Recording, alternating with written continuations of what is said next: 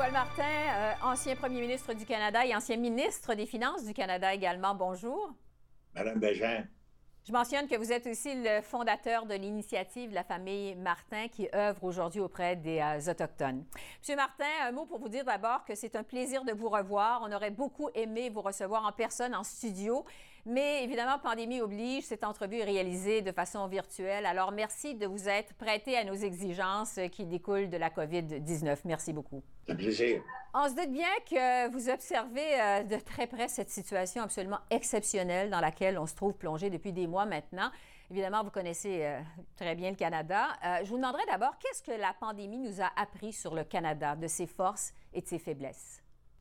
Mais parmi nos forces, nous devons certainement parler de la rapidité avec laquelle le gouvernement agit en instaurant euh, vraiment les programmes de soutien financier qui ont été tellement importants pour les, Canadiens, c'était crucial. Mm-hmm. Euh, de plus, je pense que comme tous les Canadiens, on doit apprécier la qualité de notre système de santé, euh, ainsi que l'excellent travail et le dévouement de nos travailleurs de première ligne. Mais il est évident que comme tous les pays, nous avons été surpris par la pandémie, comme c'est le cas comme je viens de dire, pour, pour tous les continents. Par exemple, nous n'étions pas prêts pour répondre aux besoins créés tels que la demande pour les masques, des vêtements de protection pour les travailleurs de première ligne, ainsi que les équipements. Et je pense que face à l'avenir, étant donné qu'on ne peut pas prédire le, la nature euh, euh, de, la prochaine crise, il faut s'assurer que nos industries seront en mesure d'ajuster rapidement pour leur production. C'est-à-dire qu'on peut créer un inventaire et c'est important de le faire. Mais aussi, il faut savoir qu'on ne sait pas qu'est-ce qui va arriver, quelle sorte de crise ça va être. Alors, il faut que nos industries puissent ajuster rapidement leur protection, que les fabricants soient prêts à, s'adapter aux euh, technologies sanitaires, par exemple, que les usines de fabrication auront la, capacité de, répondre aux demandes des vêtements de pandémie. Et il y a une autre chose, je pense que nous a touché tous, c'est l'éclosion du virus dans les maisons pour personnes âgées. Mm-hmm. Ça, je pense qu'on vient d'apprendre quelque chose de fondamental et que crise ou pas crise, il faut que ça change. Je pense que chaque pays doit se rappeler que les pandémies n'ont pas de frontières. C'est-à-dire, nous sommes tous exposés à la contagion lors d'une crise mondiale. Alors, il faut un dialogue international entre les scientifiques. Il faut reconnaître que le leadership autochtone sur les réserves a réussi à faire un excellent travail pendant la pandémie, mais c'est important que les gouvernements continuent de venir à leur aide, surtout ceux qui vivent dans les régions éloignées aux services essentiels. Il faut jamais oublier que la pandémie de COVID n'est pas la première, mais elle ne sera pas la dernière. Et comme dans toutes les situations, il faut apprendre des erreurs du passé et agir en conséquence. Se préparer pour la prochaine pandémie. Euh, Monsieur Martin, euh, cette pandémie a eu pour effet de creuser les déficits dans les pays occidentaux. C'est le cas au Canada où on enregistre un déficit historique. On se rappelle euh, que c'est grâce à vous, euh, Monsieur Martin, alors que vous étiez ministre des Finances, qu'on a réussi à s'attaquer au déficit au Canada dans les années 90. C'est vous qui avez réussi, en quelque sorte, à remettre les finances du Canada sur les rails. Comment les pays occidentaux vont réussir à relever le défi des finances publiques après cette pandémie, à remettre leurs finances sur les rails? Vous avez entièrement raison. Il est évident que la COVID-19 a eu des effets drastiques euh, sur les finances mondiales et que des pays comme le Canada ont dû dépenser des milliards de dollars pour soutenir leur population, leurs entreprises. Maintenant, c'était et ce l'est encore la bonne décision. Mais il est important aussi de se concentrer sur la vaccination. C'est d'abord une question de santé, la vaccination, mais c'est aussi une question économique, afin que les travailleurs puissent retourner à leur emploi plus rapidement. Parce que si elles sont capables de retenir au travail, si les, petites entreprises sont capables de, s'ouvrir, par exemple, on peut reconnaître que l'économie va reprendre, va, reprogresser. Et on ne parle pas assez souvent de ça, mais c'est très important.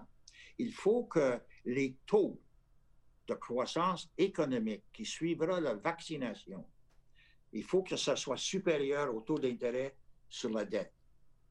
Et si c'est ça qui arrive après la vaccination, c'est-à-dire que le taux de croissance économique est beaucoup plus fort euh, que le taux d'intérêt sur la dette, ça permettrait au gouvernement, avec le temps, de réduire la dette de façon substantielle. En d'autres mots, il ne faut pas oublier, l'avenir de l'économie est étroitement relié à la santé de la population. On ne peut pas l'oublier. Ce n'est pas une question de mathématiques, c'est une question de santé. Mm-hmm. Il y a deux autres choses dont j'aimerais parler qui sont importantes dans tout cela. D'abord, nous devons cesser de parler de l'aide à l'enfance comme un coût social. Ce n'est pas. Child care, c'est crucial pour que vraiment euh, beaucoup de personnes qui veulent travailler soient, capables de travailler. Euh, et deuxièmement, la, nécessité de reconnaître que nous sommes interreliés comme pays. Par exemple, l'Afrique, très pauvre, avec la population la plus, euh, jeune euh, au monde, veut créer un marché commun. S'ils sont capables de créer un marché commun, mais ben, ça va prendre, leur prendre de l'aide à bâtir les infrastructures de Canada, du Canada ou des multinationales, les multilatérales, la Banque mondiale. S'ils sont capables de le faire, ça va faire croître l'économie globale et tout le monde gagne quand l'économie globale est importante. Et si le Canada aide l'Afrique, ça va être le Canada qui va en gagner. Alors, ce sont des choses dont on doit parler éventuellement. Oui. C'est aussi vous, en tant que ministre des Finances du Canada, qui avez eu l'idée euh, de créer l'Alliance des pays du G20, le composé de 19 pays et de l'Union européenne. Euh, le G20, on le doit à vous. Euh, je me demandais comment vous voyez le rôle du G20 dans la relance économique post-pandémie. C'est absolument crucial. Euh, ben, d'abord, euh, ça, représente deux tiers de la population mondiale, le G20. Ça fait 85% du produit, intérieur brut. Alors vraiment, c'est toute une force. Euh, et c'est la seule possibilité pour vraiment les ministres de parler ensemble, de débattre avant la rencontre des chefs.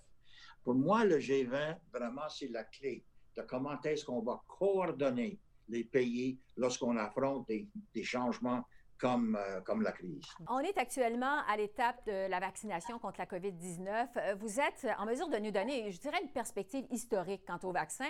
C'est votre père, Paul Martin Senior, à l'époque où il était ministre de la Santé au Canada, qui a approuvé le vaccin contre la polio. C'était au milieu des années 50. Euh, je vous demanderai, le plus brièvement possible, de nous raconter en fait cette histoire qui est très personnelle pour votre famille que de l'approbation des vaccins contre la polio. Il n'y a, pas de doute que le gouvernement doit continuer de mettre beaucoup d'importance sur les centres de recherche au pays. Il doit continuer de, les financer car le retour sur l'investissement est énorme. Et c'est dans ce contexte que vous parlez de mon père et son implication dans le vaccin contre le polio. Mon père a contracté la polio à l'âge de 8 ans. Mm-hmm. Et elle a vécu avec les séquelles de la maladie toute sa vie, incluant la perte de la vue dans son œil gauche. Moi aussi, j'ai contracté le polio lorsque j'étais très jeune. Alors, pensez à mon père. Il avait vécu comme jeune enfant avec le polio, puis tout à coup, son fils euh, est pris avec ça. Chaque année, il y avait des épidémies dans le sud-ouest de l'Ontario où je vivais avec ma famille. Et puis, à chaque année, on avait comme vous le savez, des épidémies. C'était pas comme COVID. On le savait. Ma mère le prédisait qu'il y avait des enfants qui vont l'avoir, puis il me poussait toujours de ne pas jouer dans, dans l'eau sale. Puis comme j'étais 8 ans, alors je jouais dans l'eau sale parce que ma mère me disait de, ne pas le faire. Alors, euh, dans le temps, dans le temps, pour répondre à votre question, nous avons au Canada des laboratoires de recherche Connaught à l'Université de Toronto. C'était une institution très réputée et qui malheureusement n'existe pas aujourd'hui. L'institution Connaught travaillait avec le docteur Jonas Salk, celui qui a inventé le vaccin pour le polio. Et, euh, après, plusieurs essais, le docteur Salk a découvert le, le vaccin contre le polio, grâce en partie de son association avec les laboratoires Connett. Le vaccin Salk a été approuvé par le gouvernement canadien et le gouvernement américain et la vaccination a débuté. Toutefois, à la découverte d'un problème avec un autre vaccin aux États-Unis, le gouvernement américain a suspendu la vaccination afin de déterminer s'il s'agissait d'un problème avec le vaccin ou s'agissait d'un problème avec un laboratoire. Alors mon père devait décider que faire. Est-ce qu'il devrait faire comme les Américains et de suspendre la vaccination ou est-ce qu'il devrait le continuer au Canada? Et vous savez, si on, si on suspend, ça veut dire toutes sortes de jeunes qui, ont, qui auraient besoin d'une vaccination n'auront pas.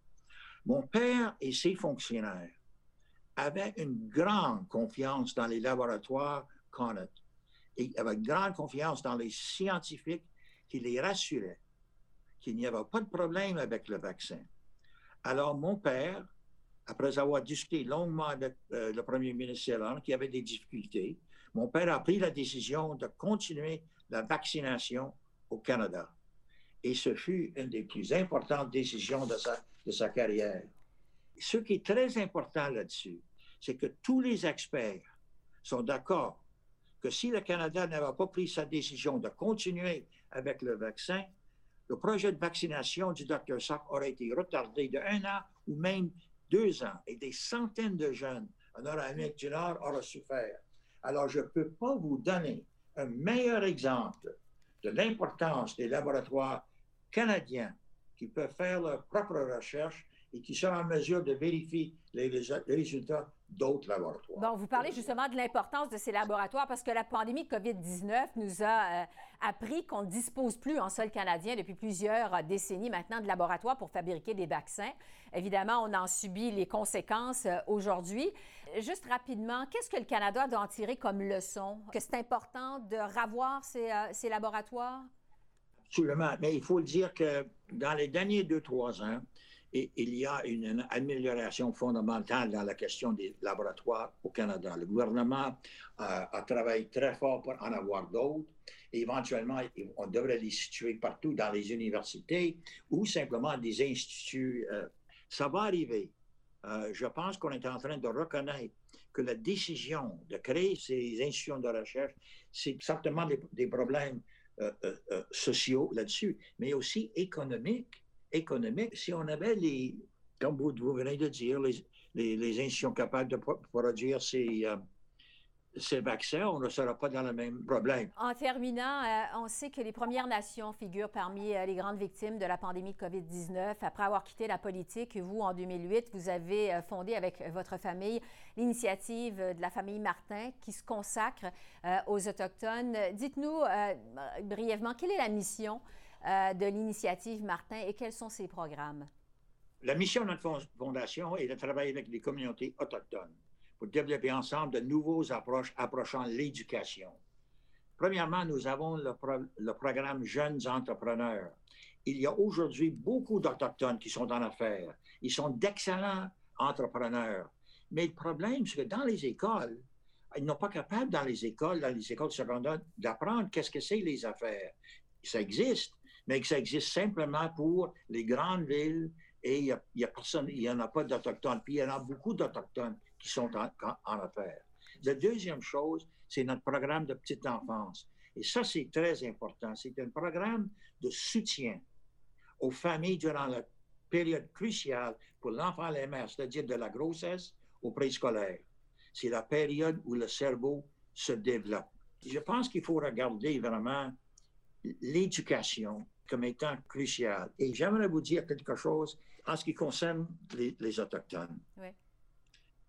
Nous avons une population vieillissante au Canada. Regardez-moi.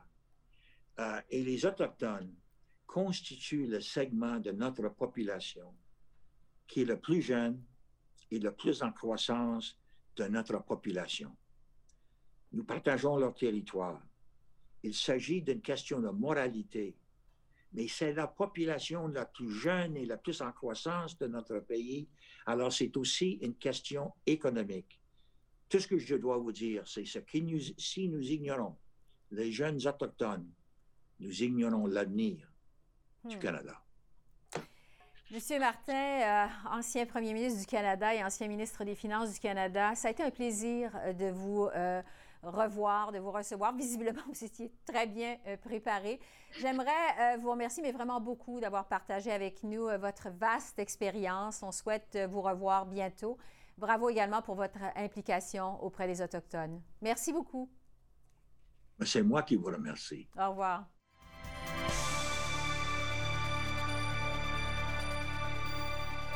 Michelle Odette, militante et porte-parole reconnue auprès des Premières Nations du Canada. Bonjour. Oui, à vous. Euh, je mentionne également que vous avez siégé sur la commission d'enquête nationale sur les femmes et les filles autochtones disparues et assassinées. Alors, euh, la pandémie de coronavirus a rendu les communautés autochtones plus vulnérables à la COVID-19 à cause de l'écart socio-économique qui les sépare du reste du Canada. Je vous demanderai euh, d'abord qu'est-ce que cette pandémie nous a révélé sur les Premières Nations au pays, de leurs forces, de leurs faiblesses? Je vous dirais sur un plan qui est peut-être moins scientifique, avec toute la santé et euh, l'expertise autour de tout ça, je peux vous dire sur le plan euh, spirituel puis sur le plan humain, euh, pour la plupart des nations au Canada, nous sommes de grands nomades. Alors, on bouge, on se déplace, et ça, peu importe le temps sur la Terre, le moment. Et cette pandémie-là va nous amener à être sédentaires et à rester très confinés. Et pour certains grands chefs vont avoir fait des parallèles euh, que le confinement, finalement, avec la loi sur les Indiens, l'obligation de ben, la création des réserves, nous ramène à un confinement qu'on a connu aussi sur le plan politique. Mais c'est surtout la santé mentale et ce que vous avez bien nommé, l'aspect vulnérable, qui va avoir fait très peur et qui va nous avoir à, à amener un leadership que j'ai jamais vu avant, dans lequel nous avons nos propres solutions, nos propres façons de faire.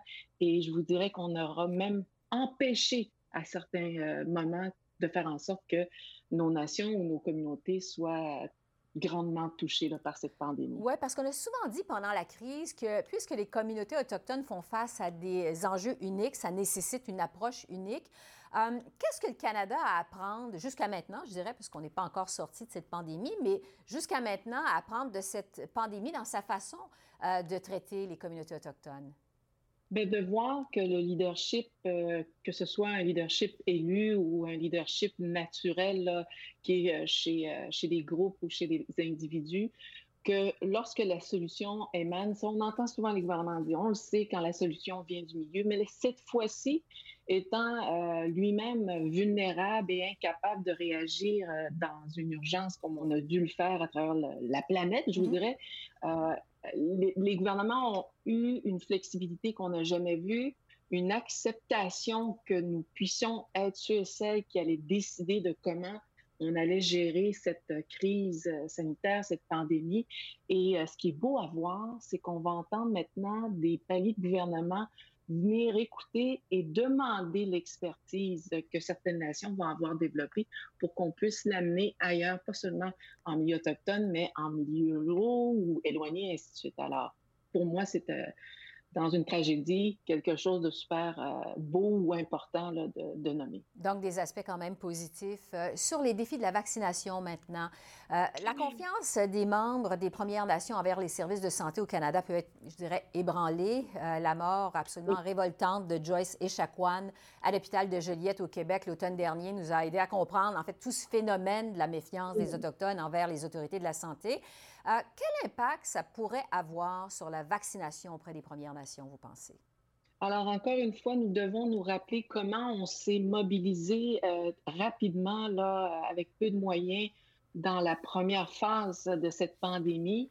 Euh, cette fois-ci, vous, le nommez tellement bien, on a très, très frais dans notre esprit, notre mémoire, notre âme, les événements autour de Joyce et Echaquan et aussi les effets des écoles résidentielles dans lesquelles nos grands-parents, encore vivants, ou nos arrière-grands-parents, qui ont été cobayes pour euh, certaines médications ou hmm. vitamines, ainsi Donc, on a à gérer ça, à faire des campagnes de sensibilisation, de démystifier et de faire en sorte que maintenant, ma propre mère, qui n'a jamais voulu se faire vacciner, je lui ai posé la question, elle a 76 ans, et elle a dit, pour l'amour de mes enfants et de mes petits-enfants, je vous aime, je vais me faire vacciner. Alors, on a une génération qui avait peur, mais qui vont le faire étant conscient et consciente que euh, si cette action-là ne se fait pas, euh, on risque d'être confiné et euh, pas juste confinés, mais peut-être quittés par, par des problèmes de santé mentale. Mais malgré euh, ça, est-ce que vous pensez qu'on pourrait rencontrer davantage de réticence à la vaccination envers les membres des communautés autochtones?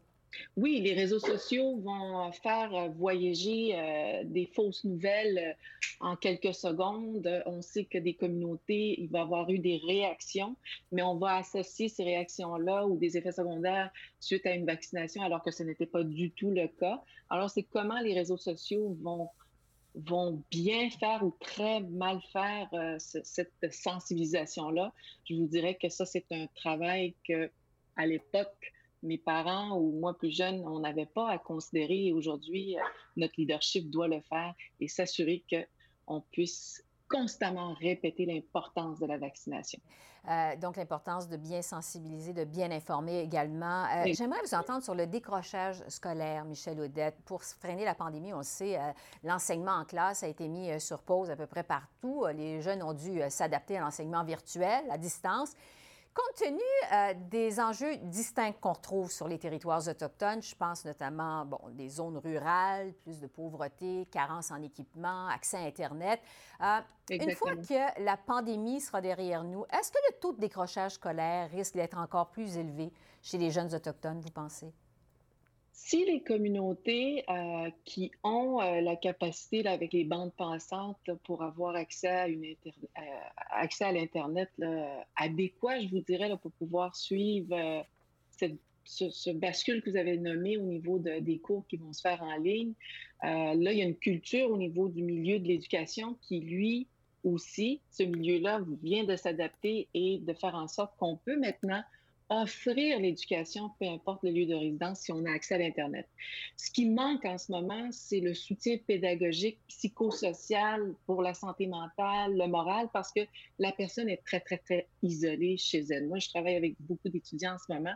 Et si, une fois la pandémie passée, ben, qu'on veut continuer à enseigner en région, il faut s'assurer que l'aspect psychosocial ne soit pas débordé comme il l'est en ce moment, mais pouvoir accompagner euh, ces jeunes ou ces adultes-là pour empêcher euh, l'abandon. Sinon, une pause pour revenir plus fort plus tard, mais en espérant qu'il y a toujours un coussin euh, psychologique, social, culturel qui soit bien qui entoure bien l'individu ou la communauté. Bien, ça, c'est un message important pour les autorités. Vous avez parlé, Michel, d'entrée de jeu.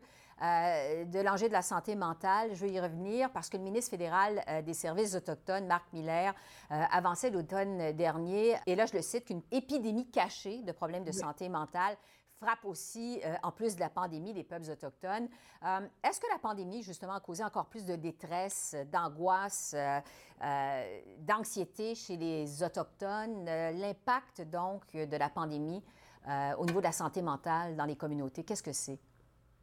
Elle va avoir apporté euh, le même impact à travers le Canada, en effet. Ce qui va aussi euh, amener, c'est la surcharge au sein des communautés qui travaillent euh, dans les, services sociaux ou la santé communautaire, santé publique. cette incapacité-là de répondre dans l'immédiat et dans l'urgence, ça, on va voir beaucoup de nations se mobiliser pour être sûr que leur équipe même soit protégée ou soutenue ou encouragée parce que les crises, le suicide, la toxicomanie, euh, le mal de vivre euh, était là avant et est resté pendant la, la, pandémie.